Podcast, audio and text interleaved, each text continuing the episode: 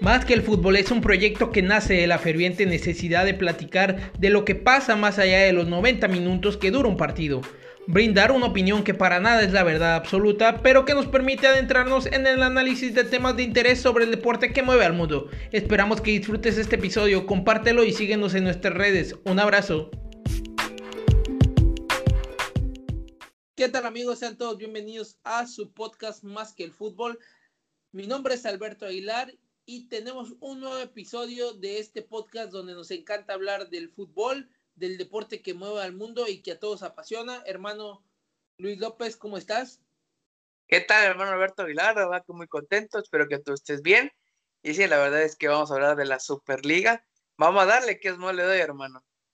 Correcto, hermano, vamos a platicar de la Superliga Europea, su nacimiento, su desarrollo, el planteamiento de este gran proyecto que se tenía y de cómo prácticamente en estos últimos días se ha venido descascarando, se ha venido desarmando. Ya anunciaron hace unas horas que, o el día de ayer, anunciaron los equipos ingleses prácticamente que todos están fuera. Empezó primero el Chelsea, se le unió Manchester City y prácticamente la presión en Inglaterra de los aficionados ha hecho que estos equipos ya no piensen ser parte de la Superliga Europea. Hermano, quiero empezar primero platicando quiénes eran realmente los equipos que estaban ahí, los 12 equipos fundadores, para que la gente que nos escucha tenga mejor conocimiento sobre esto. Habían tres equipos italianos, los cuales eran Juventus, Milan e Inter de Milán.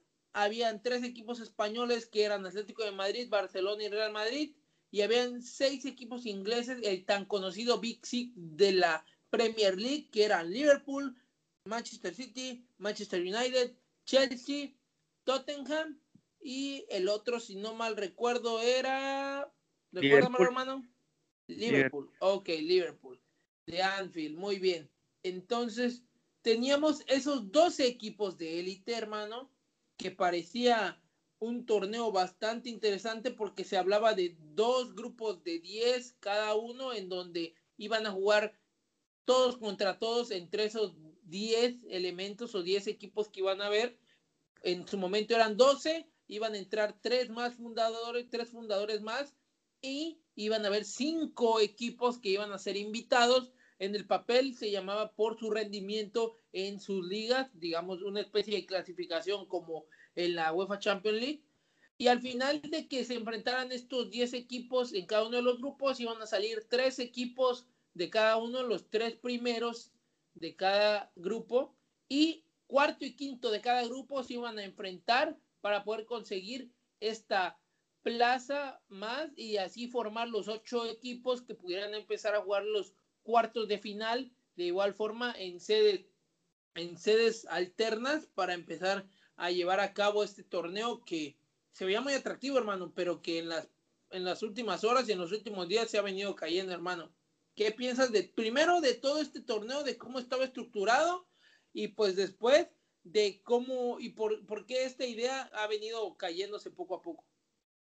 Sí, la verdad es que fue una eh, idea muy ambicionaria por parte de Florentino Pérez, este, con un gran grupo de, de clubes que, que la verdad son los más importantes de Europa, la crema innata del fútbol europeo, eh, pues obviamente llamar a, los grandes de, de, España, de Inglaterra, de Italia, pues obviamente daba mucho de qué hablar. Me imagino que también de, de Alemania iban a estar ahí porque faltaban otros tres más por destaparse. Y pues iban a ser 15 clubes invitados o fundadores muy importantes, más otros cinco que como tú lo mencionaste, por su rendimiento, iba a ser un torneo. Por la parte deportiva, primero quiero empezar, eh, iba a ser muy interesante, muy llamativo, porque pues ciertamente ver a estos clubes eh, de ya de buenas a primeras entrar con enfrentamientos así, eh, imagínate un Juventus contra un Real Madrid, un Barcelona contra un Milan, eh, un Liverpool contra un Atlético de Madrid otra vez. Este, y sobre todo cada año, cada año este tipo de partidos. Sí, varias combinaciones iban a dar matar o morir, grandes partidos, grandes encuentros, eh, se iban a jugar el todo por el todo, iba a ser la parte eh, deportiva excelentemente, que la verdad eh, me agradaba mucho por la cuestión de los encuentros y los equipos. Y no hay que esperar hasta las fases finales de, de la competición de la Champions, por ejemplo, de que a ver si se llegan a dar, a ver si pasan o no. La verdad es que eh, el entrar con estos grandes eh, enfrentamientos de un principio, pues sí llama mucho la atención. Por la parte extra cancha, pues obviamente iba a convenir muchísimo porque iba a ser un golpe mediático para todo el mundo en la cuestión de la publicidad, iba a traer mucha publicidad en la cuestión de los contratos televisivos, iba a jalar mucho este torneo, iban a pelear las empresas, las cadenas televisoras por poder transmitir estos partidos y pues, ¿por qué no anunciar la marca eh, que aparezcan esas bandas que aparecen en los partidos o en los mismos comerciales? Pues iba, iba a costar de muy importante cantidad de dinero porque pues si ya conocemos que la Champions por estar clubes como el Real Madrid, el Barcelona, el Bayern Múnich, el Manchester United se pagan cantidades impresionantes. Ahora no me quiero imaginar con toda esta cúmula de grandes equipos eh, qué es lo que iban a hacer.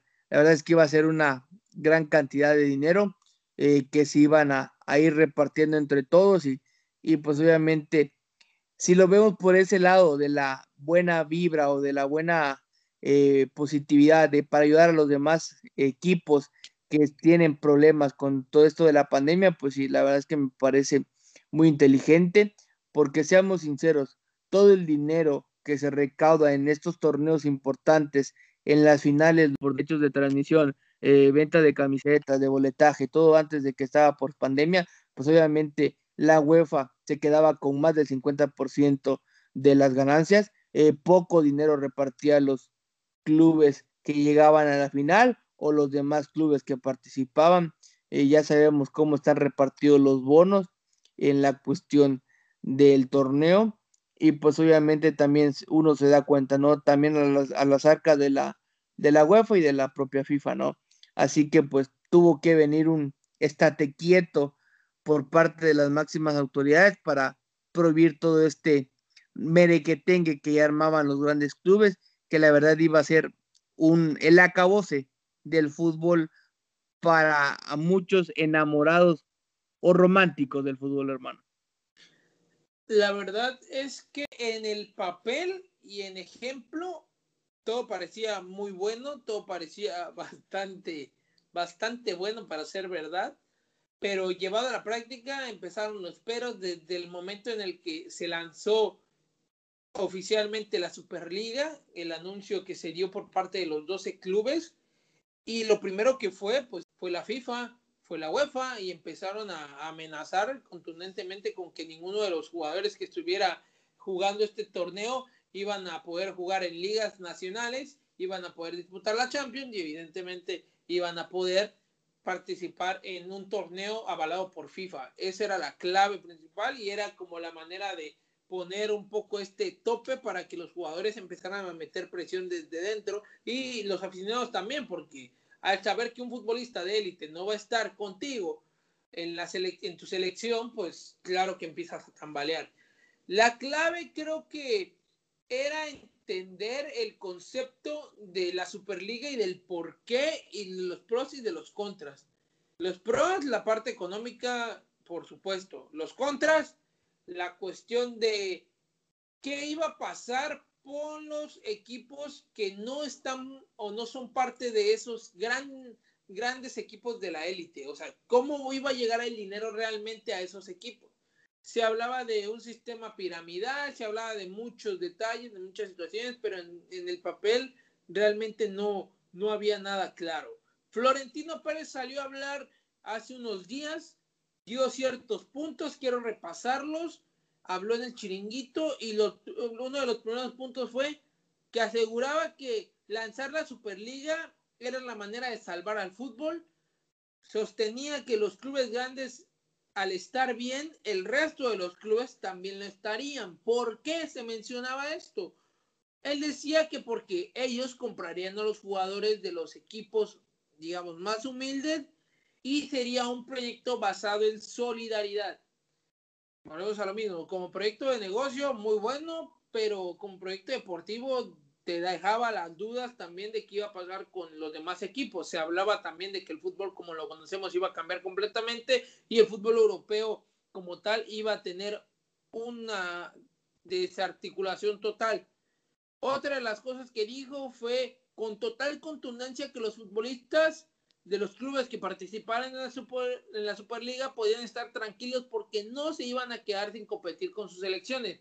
Supongo yo que, todo que ninguno de los clubes realmente que estuvieron, de los 12 fundadores, realmente pensaron que la FIFA iba a llegar a imponer una sanción de este tipo y de llegar a, hacerlo, realmente la FIFA, realmente lo que ellos buscaban, y yo siempre he pensado esto desde el día uno, que los clubes lo que realmente buscaban era lanzar el proyecto para que de esta manera la FIFA se senta, y la UEFA se sentara a negociar con ellos. Ese era el plan, porque lo dije en algún momento. ¿Quiénes son los equipos que venden realmente en la Champions? Lo vamos a decir tal cual. Son estos dos equipos, probablemente tres más, que serían el Bayern Múnich, el Paris Saint Germain y por ahí el Borussia Dortmund.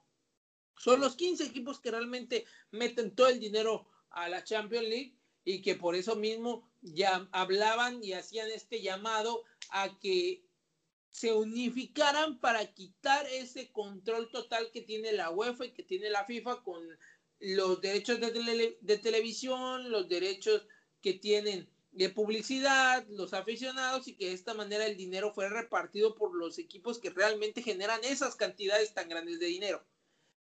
De cierta forma se entiende, pero a la vez el problema es que se manejaba que en la clasificación a este torneo realmente no tenía ningún mérito a diferencia de la UEFA Champions League, que sí, deportivamente te tienes que ganar el mérito de poder estar ahí. Si haces una mala temporada, pues prácticamente no clasificas y pues te pierdes esta oportunidad de estar en el escaparate más grande que es en el fútbol europeo.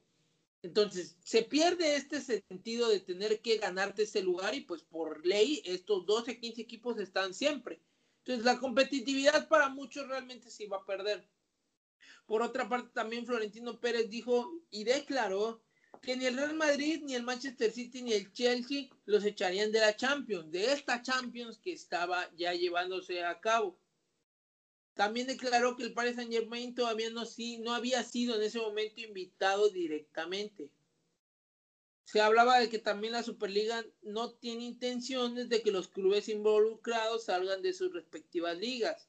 Le pidió igualmente a la FIFA de manera directa la mayor transparencia y apertura al diálogo. En ese punto manejo lo que dije antes. El plan era lanzar la Superliga y que UEFA se acercara porque de cierta forma UEFA tendría que entender que pues estos clubes son los que realmente venden su torneo de la Champions pero creo que las cosas empezaron a tambalear en el momento en el que tanto FIFA como UEFA, sin dudar, sin duda alguna y sin dudar en ningún momento, colocaron las cartas sobre la mesa y dijeron, se van a quedar sin poder competir en la liga, se van a quedar fuera de la Champions y sus futbolistas no van a poder jugar en partidos o torneos avalados por FIFA.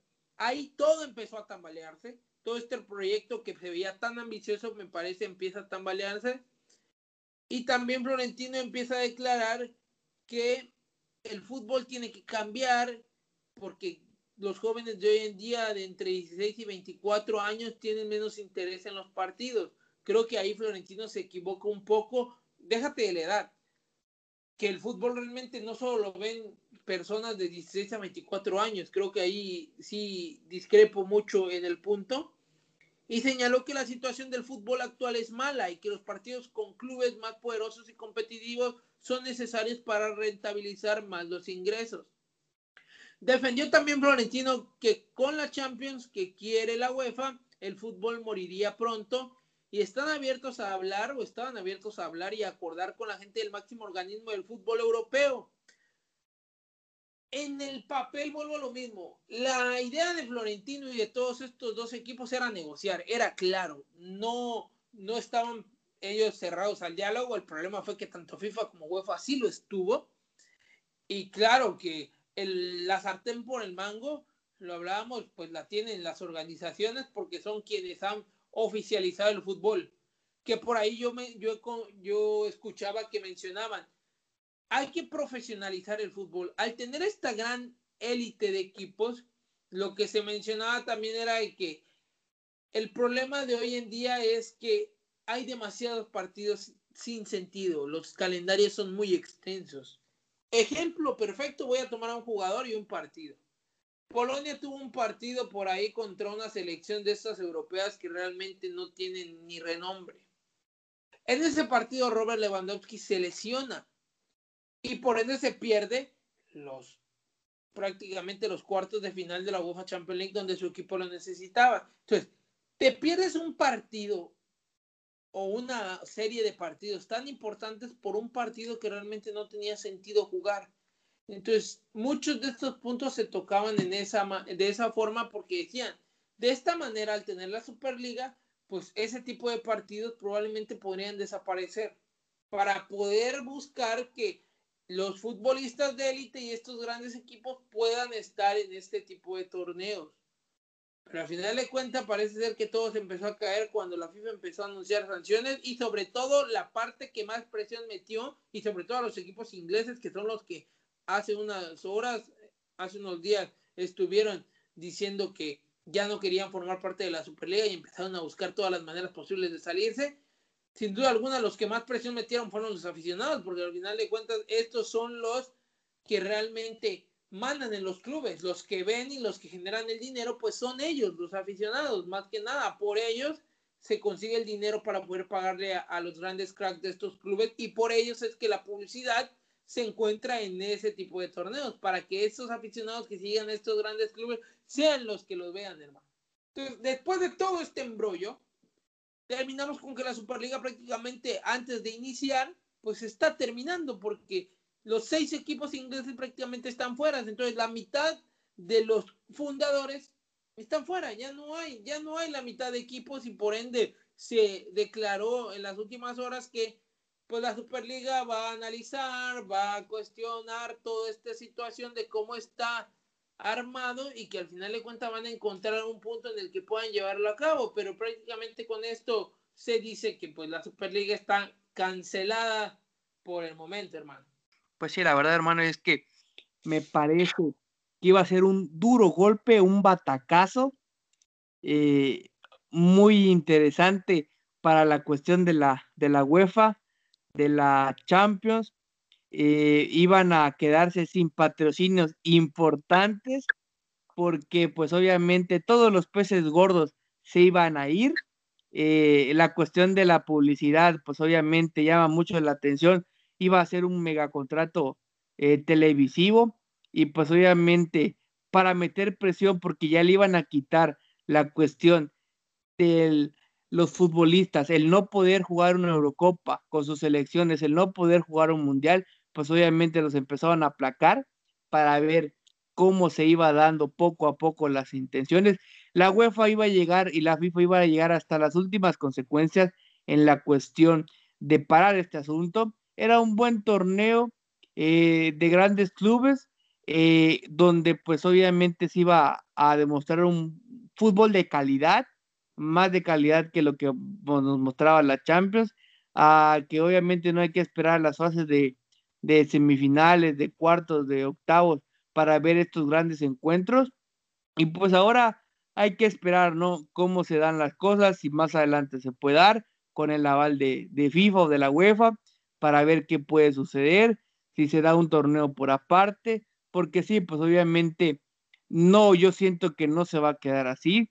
Eh, los clubes van a, van a intentar eh, hacer otras acciones para volver a esta gran idea que eh, deportivamente me parece muy interesante, aunque realmente si esto lo llegan a hacer la UEFA Champions League y la Europa League van a pasar a segundo término las dos, porque realmente ya los clubes de, pues obviamente con todo respeto, de menor categoría futbolística van a acceder a estas competencias y pues todos los, los grandes clubes o todos los que van a querer pelear van a querer entrar en esta Superliga Europea. Es un, fue, iba a ser un, un duro golpe, ¿no? para el fútbol mundial, para todos los inclusivamente, porque obviamente iban a este, por este romanticismo de los sueños, de los amores, eh, que varios jugadores, incluso aficionados también de, los, de estos mismos equipos de, ingleses, se manifestaron en el propio Mesut de que obviamente los niños eh, chiquitos sueñan con jugar estos grandes torneos como es la Champions League, escuchar el himno, escuchar el aliento del público y pues que para una eh, un grupo de, de, fútbol, de futbolistas o de empresarios quieran apoderarse del balón, pues obviamente, bueno, hay sus pros y sus contras. La verdad es que a mí me parecía deportivamente una gran apuesta, pero pues por otra, eh, la verdad es que eh, algo selectivo que no me parece lo, lo correcto, hermano. Que aquí la clave es, tú lo dijiste, el negocio el negocio, el dinero y la parte que vende, porque el fútbol hace mucho tiempo que dejó de ser simple fútbol y que se convirtió en un negocio completamente redondo. Y también hay que decirlo, porque tampoco podemos acribillar a estos equipos, a estos 12 equipos que conforman una gran parte de la élite del fútbol europeo, porque es evidente que la intención que tienen es poder conseguir más dinero, eso es claro, pero entonces aquí la clave sería también entender y buscar, ponerte en los zapatos de, la, de los clubes y entender que si ellos están exigiendo una reestructuración, si ellos plantean llevar a cabo su propia Superliga, porque los, las ganancias serían, y se dijo, cuatro veces mayor que la que tienen en la Champions League por ser los equipos que más venden, entonces, por parte de UEFA, las cosas no se están llevando a cabo de la mejor forma porque hay mucho dinero que se está, digamos, que no está llegando a los clubes y que en el papel los clubes son quienes venden, los clubes y los jugadores son quienes realmente hacen que estos torneos brillen y que todo el mundo quiera ver y quiera jugar en estos torneos.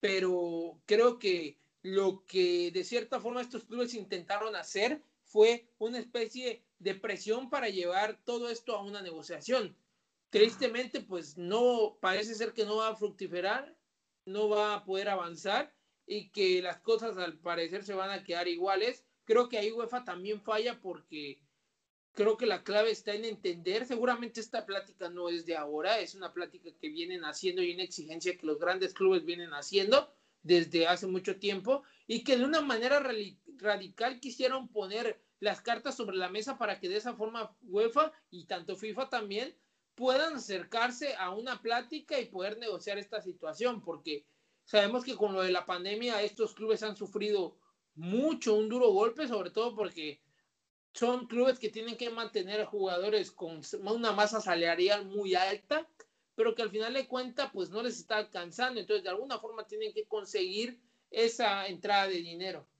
Lo mejor para mí hubiese sido que ambos hubieran negociado, que ambos se sentaran a la mesa. Espero que eso pase, que esto que pasó de lanzar la Superliga por lo menos dé pie a eso, a que hay una reestructuración con lo que es el fútbol europeo y que de esa manera se vean todos beneficiados, tanto FIFA como UEFA y evidentemente estos clubes poderosos, hermano. Ya sabemos, ¿no? Que eh, para estas instancias, pues obviamente la FIFA y la UEFA eh, son los que más se llenan las arcas de dinero, sus bolsillos. y la verdad es que para eso se pintan solo porque realmente eh, reparten una cuarta parte del, pastel y, la verdad es que eso no, en estas circunstancias de la pandemia, pues obviamente muchos clubes se vieron severamente afectados y eso no debe ser así. La verdad es que tanto para la, UEFA como para la FIFA, eh, su, propósito o misión debe ser de apoyar en estas circunstancias. Eh, esperemos de que obviamente, como tú ya lo mencionaste, no, este, esto de lo que acaba de pasar de la Superliga va a tomar un precedente. Eh, si el proyecto visionario es muy sólido, yo creo que más adelante lo pueden presentar, llegar a un acuerdo y pues obviamente ver la siguiente manera para encajar y que ni tanto la Superliga acapare todo, también deje un poco para la UEFA y la Europa League, hermano. Sí, el punto medio y, el punto ideal donde sean beneficiadas ambas partes es lo correcto. Sabemos que los aficionados pues se vieron, como dicen, movidos por ahí, por esta situación de la idea de que todo es una cuestión de dinero, pero entendamos, los clubes no se pagan solos, los salarios de los jugadores no se pagan solos, y con esta crisis que se acaba de dar, evidentemente los equipos tienen que buscar la manera de juntar y de conseguir más dinero. Si la UEFA no te lo está dando, si la FIFA no te está ayudando, pues tienes que empezar a buscarle. Lo hemos visto, las personas que perdieron trabajo, las personas que viven día a día tienen que tuvieron que cambiar, tuvieron que buscar trabajo, tuvieron que salir a, a hacer otras cosas que antes no, no hacían. También el fútbol que es un espectáculo donde se manejan millones sin el hecho de tener los encuentros con público, pues se ha llevado todo esto a una crisis en la que la UEFA y la FIFA tienen que poner cartas en el asunto para apoyar a estos clubes, hermano. Y pues realmente con eso quiero terminar, hermano. Quiero cerrar esto con el hecho de que esperemos que esto no solo quede como un, una opinión o una idea nada más y que marque un precedente para que tanto FIFA, UEFA y clubes en general se coloquen en una situación en la que puedan platicar porque hasta los jugadores de ciertos equipos salieron a hablar de que estaban en contra, pero pues volvemos a lo mismo, los clubes tienen que de algún lugar sacar el dinero para poder pagarles a ellos. Entonces, sabemos que el fútbol al final del día y aunque no nos guste, pues es un negocio también y que tiene que ser rentable como cualquier otro negocio y que eso por muy probablemente tenga que llevar a cambios en los formatos y en las estructuras de lo que hoy se conoce como UEFA Champions League, como Europa League y el fútbol europeo en general y eso esperemos que se dé de la mejor forma y que al final del día los beneficiados sean todos, hermano. Te agradezco por esta plática como siempre tan interesante, por poder poner nuestros puntos de vista y entender más o menos por dónde quería ir esta idea de los 12 equipos fundadores y de un presidente como lo es Florentino Pérez, porque si algo queda claro es que yo no sé si Florentino deportivamente sea un gran, no podría llamarlo un gran presidente por ahí, porque al final del día puede ir, puede ir bien, puede ir mal, pero lo que sí es que Florentino Pérez, desde que llegó al Madrid, que es un genio para la cuestión monetaria, la cuestión de negocio, y que es lo que buscaba hacer también, que no se trataba no nada más de, de buscar economía, sino que la ex economía pueda ayudar a que el fútbol pueda seguir avanzando, hermano. Muchísimas gracias por tu opinión, hermano. Sí, no, la verdad, muchas gracias por invitarme. Es un placer para mí poder hablar de fútbol. Eh, ya sabe que eh, invitamos a la gente de que no se pierda los siguientes podcasts, que nos sigan las redes sociales. Eh, buen mediado de semana. Espero que la sigan pasando muy bien. Un abrazo y éxito para todos. Ya saben, pueden irnos a seguir a todas nuestras redes sociales. Cuídense mucho, les mandamos un abrazo y esperamos que pronto podamos estar viendo las semifinales de Champions y platicando sobre ello. Cuídense mucho, hablen de fútbol y ahí estamos. Recuerda que puedes escuchar cualquiera de nuestros episodios anteriores en las diferentes plataformas digitales que tenemos. Comparte nuestro contenido por favor, ya que de esa forma nos apoyas para seguir creando más. Cuídate mucho y sigamos platicando el deporte que mueve al mundo. Un abrazo.